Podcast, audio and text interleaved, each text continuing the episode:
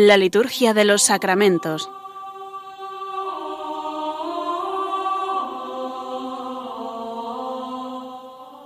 Con el Padre Juan Manuel Sierra.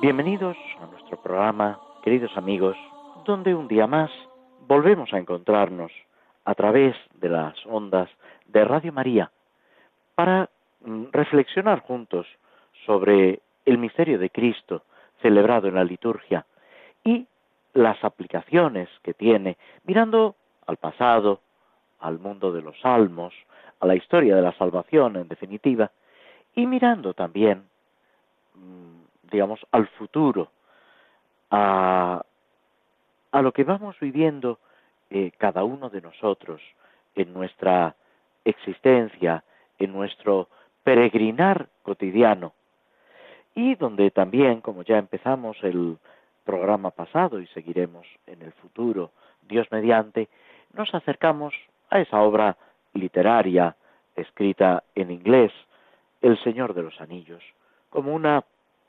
reflexión, una novela que desde su trama, eh, que no es una trama directamente espiritual, pero nos está ofreciendo toda una visión, podemos decir, sobrenatural de lo que es nuestro recorrido, nuestra misión, nuestra vocación. Estamos casi casi terminando en la última etapa, en la segunda mitad ya avanzada del mes de octubre, tradicionalmente dedicado al rosario y en el que especialmente el Papa Francisco nos ha invitado a orar a la Virgen juntos con esta oración que forma parte de la tradición de la Iglesia, de ese acervo espiritual en el que nos movemos. San Juan de Ávila, al que en otras ocasiones hemos hecho referencia, predicador incansable en el siglo XVI español, que sobre todo desarrolló su apostolado, su labor catequética en Andalucía, en Córdoba, en Sevilla, sobre todo, aunque no exclusivamente, pues él decía que antes prefería verse sin pellejo que sin devoción a la Virgen. La devoción a la Virgen, el amor a la Madre de Dios, que es también Madre nuestra, y Madre de la Iglesia, como la invoca eh, el Papa Pablo VI, apenas canonizado, declarado santo, que en el marco del Concilio Vaticano II proclama a María Madre de la Iglesia y el Papa Francisco ha instituido esa fiesta, esa celebración litúrgica de María Madre de la Iglesia. Ya estaba presente en el misal como una misa votiva, pero ha sido el Papa Francisco el que ha querido que no sólo como una celebración votiva, que sigue estando, sino que también como eh, una celebración especial en un día concreto del año, todos celebremos a María como Madre de la Iglesia.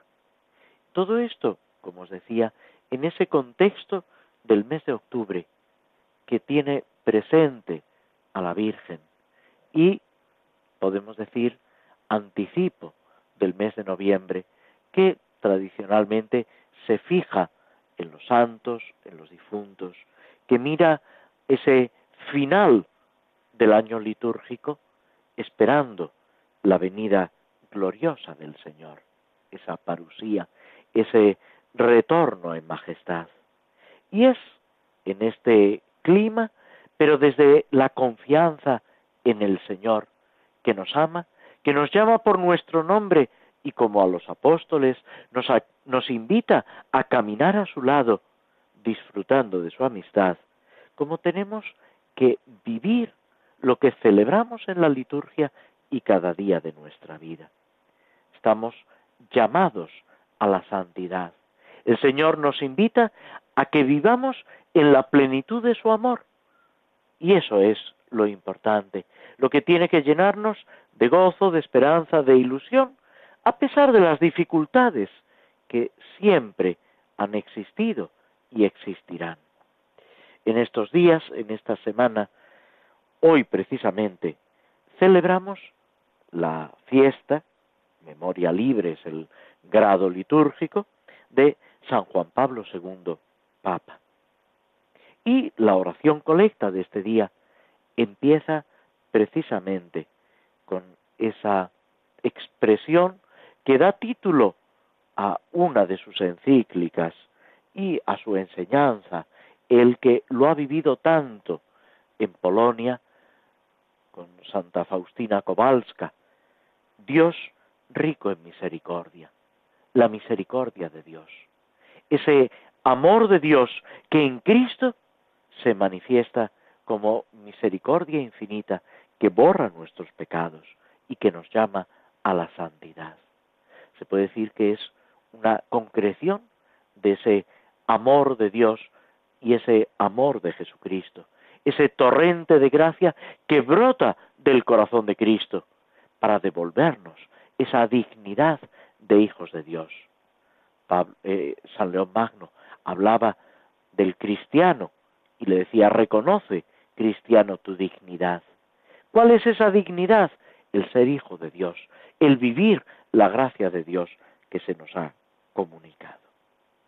Y en esta oración le pedimos que vivamos instruidos por sus enseñanzas para abrirnos a la gracia salvadora de Cristo, único redentor del hombre, que es precisamente la primera encíclica de Juan Pablo II, que es la carta programática de su pontificado, Cristo redentor del hombre, su pontificado que viene marcado también por ese eh, tercer milenio que hay que preparar, hay que vivir y hay que prolongar.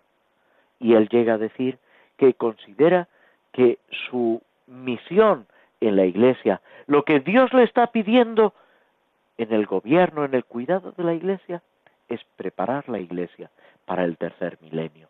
Ese tercer milenio que ya estamos viviendo, gracias a su ayuda, contando con su intercesión y apoyados, como no puede ser de otra forma, en la gracia de Dios. También el día 24 celebraremos a San Antonio María Claret, fundador de los misioneros hijos del corazón inmaculado de María, dedicados a la predicación, a la enseñanza, a ese anunciar a través de la intercesión de María el amor de Dios, el amor de Jesucristo.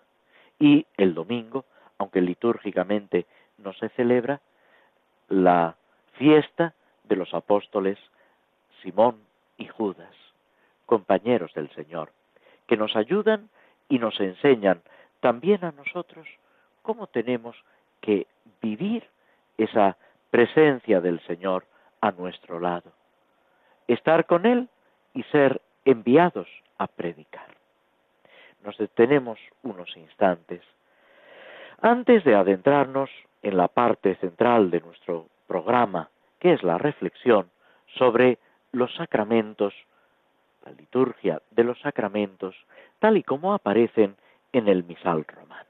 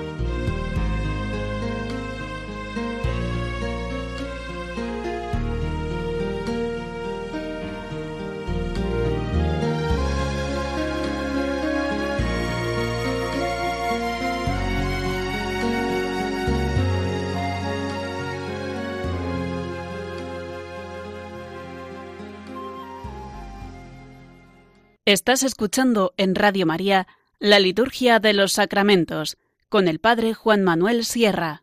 Tomamos una poesía de Ricardo León de Profundis. De lo profundo de mi pecho clamo, plañendo en las tinieblas mis gemidos. Oye, Señor, no cierres tus oídos, que con angustia y con pavor te llamo. Ve el dolor, la vergüenza en que me inflamo. No mis maldades, oye mis quejidos, como avecicas nuevas que en sus nidos hoy ya saben piar a tu reclamo. Si a solas nuestras culpas, si a solas nuestras culpas atendieres, ¿quién podrá guardar que le asistieres? Mas la efusión de tu piedad nos salva. Y así esperando en ti, mi pecho vela, como espera en la noche el centinela, con miedo y con afán que rompa el alba. Pues este alba, alba triunfante, que es precisamente la presencia, el triunfo del Señor a nuestro lado, nos sirve para adentrarnos en las oraciones de la dedicación de una iglesia y de un altar. En la celebración de la dedicación de la iglesia siempre tiene lugar la dedicación también del altar, como un rito, eh, se puede decir, esencial, aunque también se puede dedicar, consagrar el altar en una iglesia ya dedicada, cuando se construye un nuevo altar, o bien porque eh, conviene eh, transformarlo, renovarlo, o bien pues porque eh, se construye, por ejemplo, nuevo todo el presbiterio, estando la iglesia ya consagrada y no siendo necesaria volver a dedicarla. La oración colecta del primer formulario en la dedicación de una iglesia dice, Dios Todopoderoso y Eterno,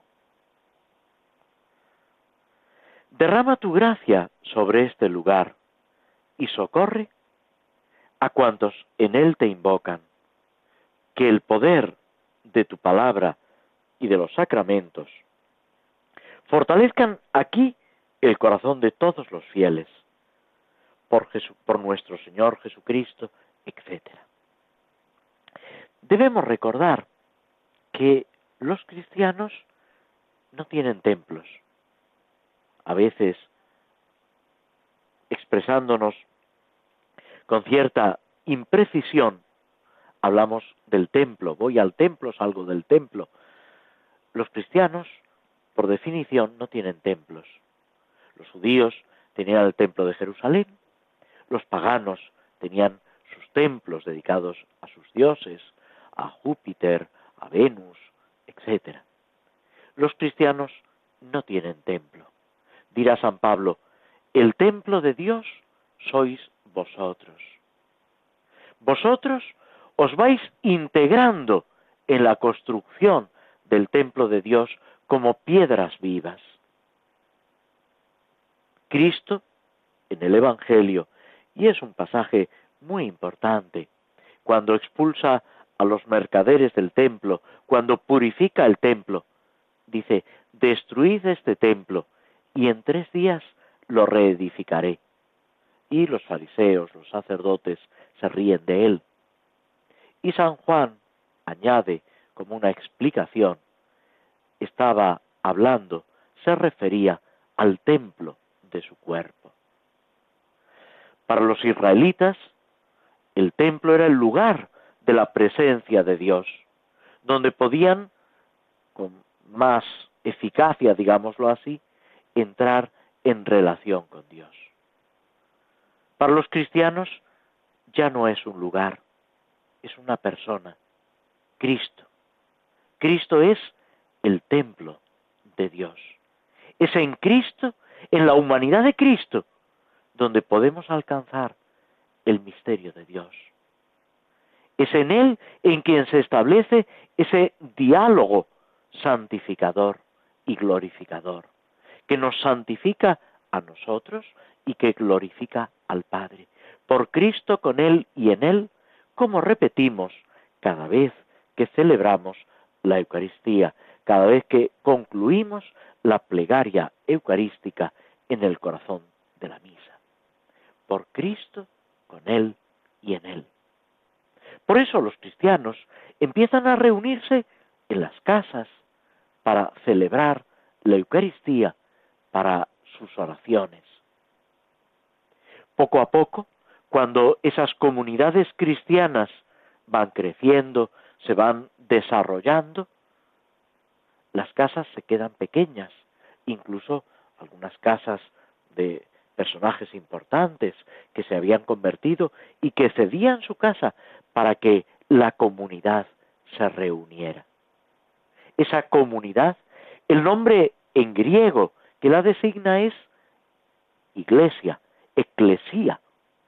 Es una comunidad que se reúne en un lugar concreto para celebrar la liturgia, los sacramentos, sobre todo la Eucaristía, lo que Cristo nos mandó celebrar, lo que él mismo celebró con sus apóstoles en vísperas de su pasión y mandó que haced esto en memoria, en conmemoración mía, hasta que Él vuelva. Pues este mandato que la Iglesia ha recibido se hacía cuando la comunidad estaba reunida, cuando había una iglesia, una comunidad reunida. Y esa comunidad reunida es precisamente lo que da título, lo que le da el nombre al lugar. La iglesia se reúne en la iglesia, que es esa casa grande, que ya no es la casa de Periquito o Menganito, permitidme la expresión, sino que es la casa de toda la comunidad.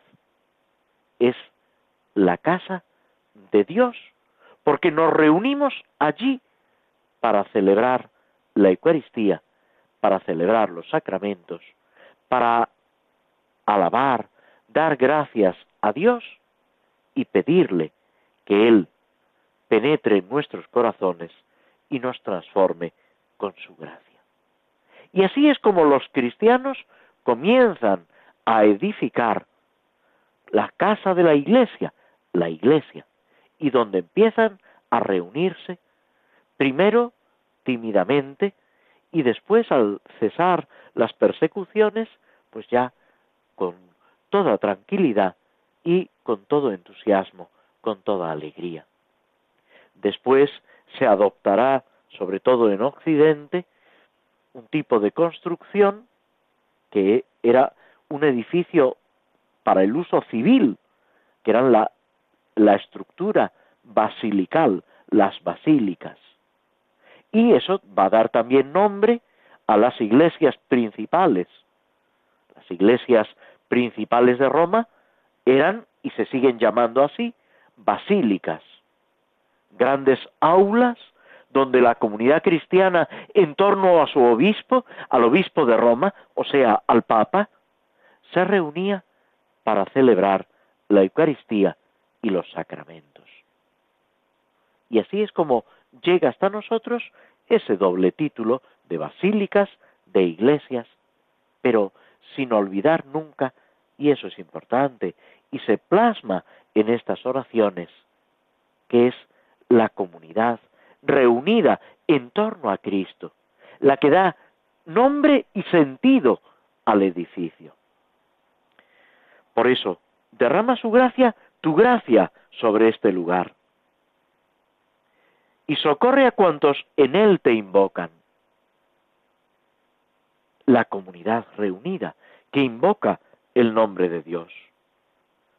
Que el poder de tu palabra y de los sacramentos ¿Qué es lo que estamos celebrando? La palabra de Dios, que en la liturgia es viva, eficaz, plenamente actual, que se realiza en este momento concreto. Y los sacramentos. ¿Qué es un sacramento? Hay muchas definiciones, pero una de ellas, quizás especialmente expresiva, son acciones de Cristo a través de su iglesia. Por eso San León Magno al que ya nos referíamos antes, hablando de esa dignidad del cristiano, dice que lo que Cristo, las curaciones, los milagros que Cristo realiza en el Evangelio, son hoy los sacramentos. Esa comunicación de gracia, esa transformación de lo natural y lo sobrenatural, más allá de lo que nosotros somos capaces de hacer, de realizar y de vivir. Ese es el misterio del que participamos. Esa es la liturgia de los sacramentos, que nos pertenece porque es de Cristo y es de la Iglesia. Nos pertenece no con un poder arbitrario, despótico, no para hacer, perdonadme la expresión, lo que nos dé la gana, sino porque es algo que en Cristo Dios mismo nos ha regalado para que disfrutemos de ello, para que nos sirva para ese encuentro con Dios y esa transformación a la que estamos llamados. Por eso la palabra y los sacramentos deben fortalecer aquí, en la iglesia, el corazón de todos los fieles. No sólo de los que estamos reunidos celebrando la Eucaristía o un bautizo o un matrimonio.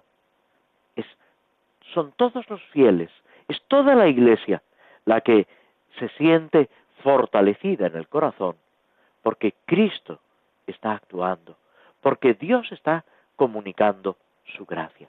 Es el misterio de la comunión de los santos, esos vasos comunicantes que desde uno, desde un cristiano concreto o una comunidad cristiana, se extiende a toda la iglesia.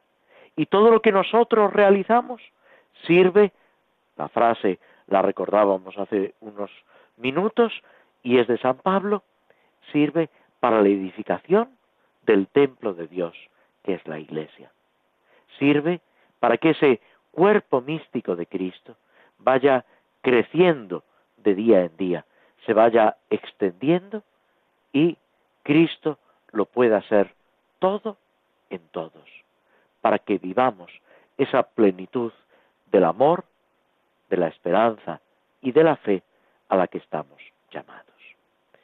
Nos detenemos un momento escuchando algo de música que nos ayude a descubrir esa presencia, esa acción de Dios en los sacramentos que a diario celebramos.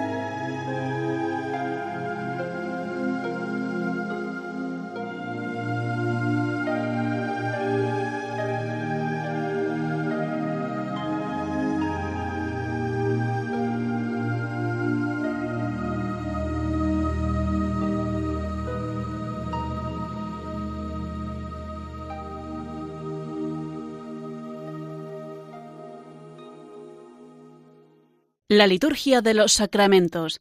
Conoce qué se realiza y por qué de la mano del Padre Juan Manuel Sierra. Tomamos una oración, una poesía a la Virgen, una poesía que es oración. Salve a la Santísima Virgen del Rosario, de José María González Quevedo. Señora y Madre de Dios, que aunque estás de gracia llena, sufres y lloras rezando el rosario de tu pena. Cada cuenta de dolor es una lágrima pura que perdona para siempre mi pecado y mi locura. Arrepentido te imploro que riegues el pecho mío con lluvia de bendiciones, con un celestial rocío. Yo también tengo un calvario, no me dejes, ven conmigo, Madre mía del rosario. Entre tus dedos de rosa cuelga un rosario de luz, con la sangre que tu Hijo ha derramado en la cruz. Dolor y traición del huerto, golpes y fieras espinas, y una calle de amargura cuando a la muerte camina. Jesús en la cruz se muere entre la tierra y el cielo, pero volverá a la vida y esa luz es tu consuelo. Yo también tengo un calvario, no me dejes, ven conmigo, Madre mía del Rosario. Y pasamos a ocuparnos de los salmos, ese libro de oraciones que Dios mismo nos ha dejado para que hablemos con Él, que se utiliza tanto en la misa y que forma, podemos decir, la parte principal de la liturgia de las horas. Es un tesoro de la historia de la salvación y es un tesoro de la Iglesia y de cada uno de nosotros que desde Cristo, desde la redención, sintiéndonos miembros de la Iglesia, debemos decir, proclamar, asumir. Comenzamos con el Salmo 19, número 20 en la numeración hebrea. Como seguramente sabéis, cambia, oscila un número, porque algún salmo en la numeración de la Vulgata se divide eh, en dos, o se divide en dos en la numeración hebrea, y en la Vulgata, en cambio, se considera un solo salmo. Se puede titular este Salmo 19, Oración por el Rey antes de la batalla. Expresa pues ese deseo la asamblea, esa confianza en el Señor por encima de todo, en la dificultad. Nosotros, en vez de una batalla, podemos considerar tantas batallas, tantas dificultades, como constantemente a la Iglesia y a cada uno de nosotros nos están rodeando. Para el pueblo judío, además, cualquier batalla era considerada como algo en lo que el Señor participaba. Si la guerra era justa y si ellos se mantenían con fidelidad al Señor. Y este aspecto del Señor que camina a nuestro lado, nosotros sabemos que no es para machacar a nadie, no es para eh, infringir una derrota, un dolor físico o espiritual, pero sí es para salir victoriosos de las dificultades, de los obstáculos que a nuestro alrededor y en nuestro propio corazón pueden ir apareciendo. Es el libro de Job el que dice que milicia, batalla, es la vida del hombre sobre la tierra. Estamos afrontando dificultades pues desde el día que nacemos. Y una idea que expresaba también Santa Teresa de Calcuta y que en alguno de sus libros expresa ese filósofo español Julián Marías, es que eh, con frecuencia, sobre todo en la sociedad occidental, nos empeñamos en buscar seguridades, a Santa Teresa de Calcuta, le hablaban de la importancia de la seguridad en la sanidad, de los seguros médicos. Y ella se sonreía y decía, ¿qué me va usted contar a mí? Que soy una profesional de la inseguridad social. Si yo me ocupo precisamente de lo que la sociedad no quiere, de lo que la sociedad margina, desprecia e intenta silenciar. El hombre busca seguridades y el problema es que busca seguridades donde no las puede encontrar. Dios es la única seguridad. Solamente en el Señor, y esto se repite una y otra vez en los Salmos y en todo el Antiguo Testamento, solamente Dios nos ofrece la verdadera seguridad. Julián Marías decía, la vida del hombre está rodeada de incertidumbre desde el momento mismo del nacimiento. Ya el nacimiento es un riesgo y nos abre a tantas cosas que no están en nuestras manos, que nos superan, que desconocemos. ¿Caeremos en la angustia y en la desesperación? No, porque el Señor está a nuestro lado, porque Él nos da esa seguridad que el hombre necesita, esa firmeza que solamente el Señor puede brindarnos. Empieza el Salmo pidiendo que te escuche el Señor el día del peligro, que te sostenga el nombre del Dios de Jacob, que te envíe auxilio desde el santuario, que te apoye desde el monte Sión, que se acuerde de todas tus ofrendas, que le agraden tus sacrificios, que cumpla el deseo de tu corazón, que dé éxito a todos tus planes, que podamos celebrar tu victoria y en el nombre de nuestro Dios alzar estandartes, que el Señor te conceda todo lo que pides. Hasta el final del versículo sexto ocupa esta primera parte que son deseos, augurios de lo que esperamos que Dios haga con el rey, con el pueblo de Israel.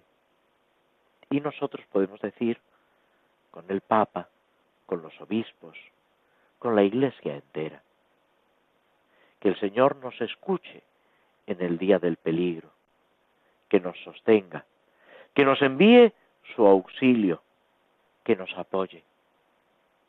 Es ahí, es esa la roca firme de la que también nos hablan los salmos.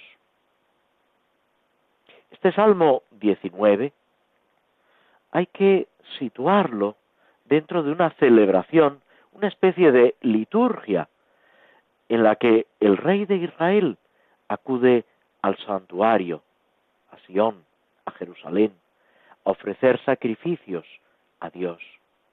Que el Señor reciba tus sacrificios, tu ofrenda. ¿Qué es lo que se pide? Obtener la victoria. El Salmo hace pensar en una batalla desigual, mientras los enemigos disponen de muchos medios, quizá de carros de combate, de caballería, el ejército de Israel solo cuenta con esa confianza en Dios.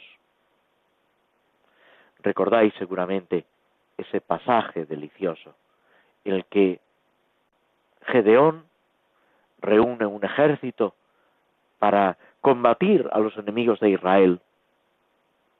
Y de repente el Señor le dice, llevas demasiada gente, Gedeón. Con tanta gente no vas a ganar la batalla. Señor, pero si nuestros enemigos son muy numerosos. No, no. Con tanta gente no puedes ganar. Porque te creerías que has ganado tú, que habéis ganado vosotros. Y en realidad soy yo quien os doy la victoria. Diles que el que quiera que se vuelva a su casa. Bueno, pues Gedeón, obediente a lo que Dios le dice, ante toda la tropa, dice que el que quiera que se vuelva a su casa. y muchos se van. Y siguen avanzando. Y todavía el Señor le vuelve a decir, llevas demasiada gente, Gedeón. ¿Tú crees, Señor? Pero si se han ido muchos. No, no, todavía son demasiados. Dice, mira, aquí hay un riachuelo, diles que beban. El que, se ve, el que beba apoyándose en el suelo y beba con la mano, que se vaya a su casa.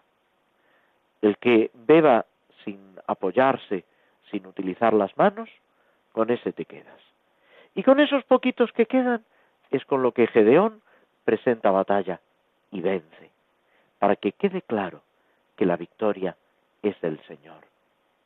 Pues eso mismo nos está diciendo el Salmo que tenemos que aplicarlo a nuestra vida. No somos nosotros, no es nuestras argucias, nuestra eh, estrategia, nuestros medios, sino el Señor el que nos da la victoria. Y en Él tenemos que confiar por encima de todo. Nos detenemos otro momento antes de pasar a la última parte de nuestro programa.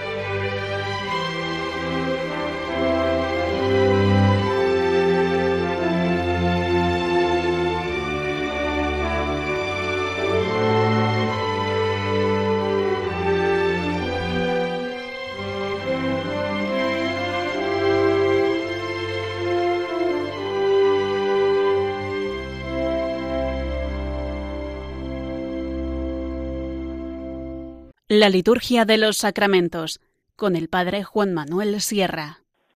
Seguimos con esta obra de Tolkien, El Señor de los Anillos, que nos presenta ese recorrido que el protagonista y todos los demás personajes que de alguna forma lo acompañan, colaboran con él, que son muchos, y esa es una de las dificultades de lectura de esta obra magistral, pues eh, el protagonista, Frodo, sobrino de Bilbo, es el que tiene que intentar destruir un anillo que está forjado con deseos malvados para someter, esclavizar el mundo.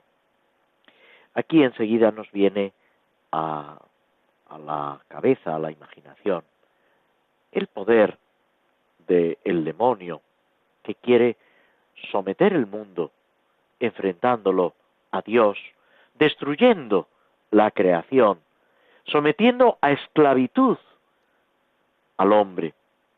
El pecado esclaviza.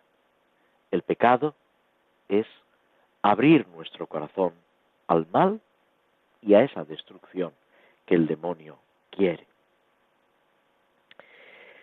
Nos habíamos quedado con esta aproximación a Bilbo, que es el protagonista de la historia anterior, que ha encontrado ese anillo, lo ha estado conservando, utilizándolo poco y procurando hacer el bien en todo lo que le era posible.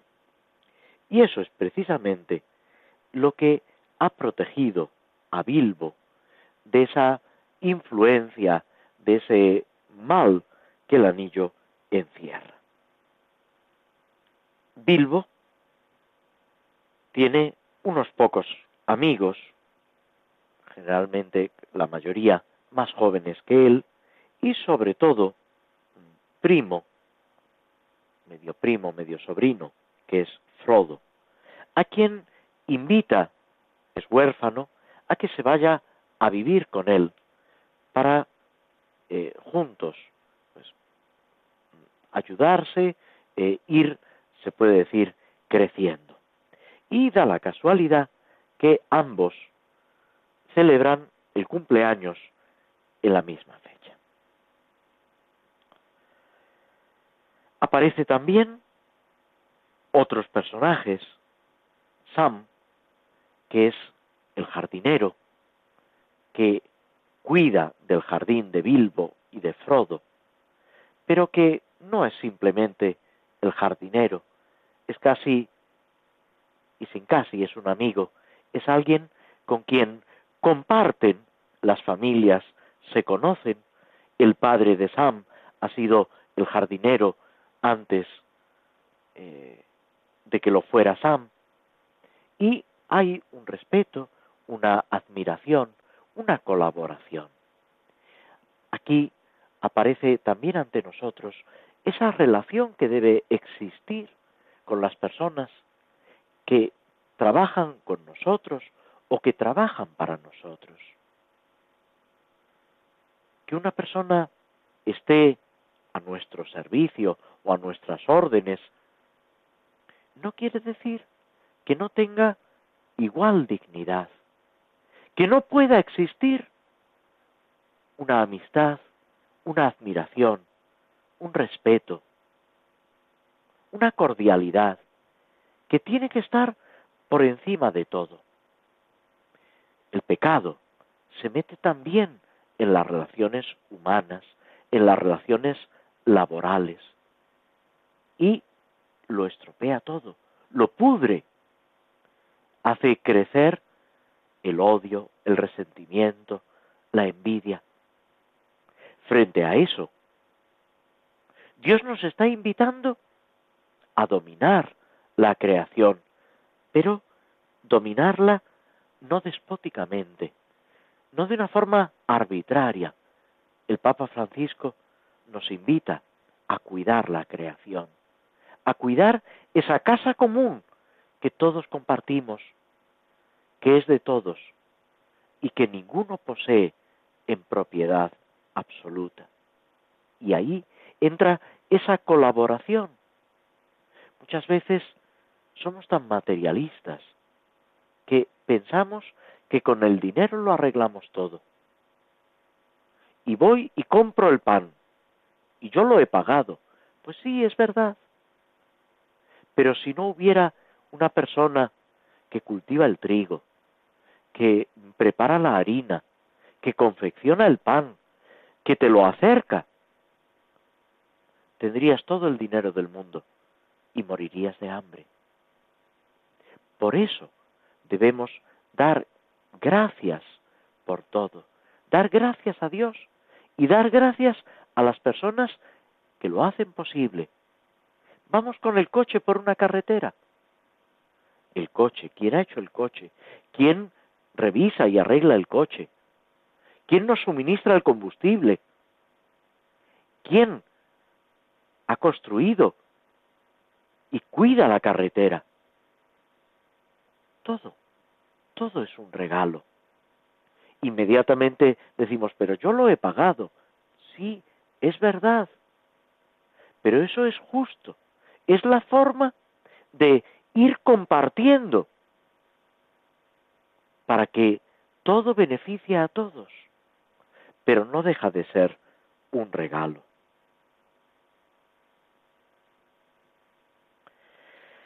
Al comienzo se nos describe una conversación en una de las posadas, de las tabernas, podemos decir, de ese pequeño pueblo donde los protagonistas viven. Y como pasa muchas veces, mientras se toma algo, mientras se bebe una cerveza, nos ponemos a hablar. Y esas conversaciones que pueden enriquecer, que pueden ayudar, también a veces pueden dar lugar a críticas, a valoraciones injustas, a descalificaciones. Y eso es lo que vemos en esta eh, primera escena, podemos decir, cuando el padre de Sam está hablando de Bilbo y otros le preguntan por Bilbo, por Frodo, si son extraños, si tienen mucho dinero, si no tienen mucho dinero. Y el padre de Sam se limita a decir que es una persona, tanto Bilbo como después Frodo, agradables, serviciales, generosos, que ayudan a quien tienen a su alrededor, que se preocupan de las personas que están a su alrededor. Y es en este contexto como surge la noticia de una fiesta que Bilbo va a celebrar con motivo de su 111 cumpleaños. La gente está sorprendida de lo bien que le ha ido todo en la vida, de la vitalidad que tiene, que parece que no cumplen, que no pasan los años por él. Después descubriremos que en parte es un efecto, nosotros diríamos un efecto secundario del anillo, que no te deja envejecer, pero te impide también crecer interiormente. Es, digamos, un arma de dos filos. Y contra este peligro van a tener que luchar, van a tener que ir avanzando. Con esto nos detenemos por hoy. Os agradecemos a todos vuestra presencia, vuestra compañía a través de las ondas de Radio María. Os invitamos a acercaros a esta obra, Señor de los Anillos, y, sobre todo, a vivir esa cercanía del Señor en nuestra vida, que nos protege, que nos guía, a través de su palabra y a través de los sacramentos. Y nos despedimos de todos vosotros, esperando volver a encontrarnos el próximo lunes 5 de noviembre. Hasta entonces, muy buenas tardes.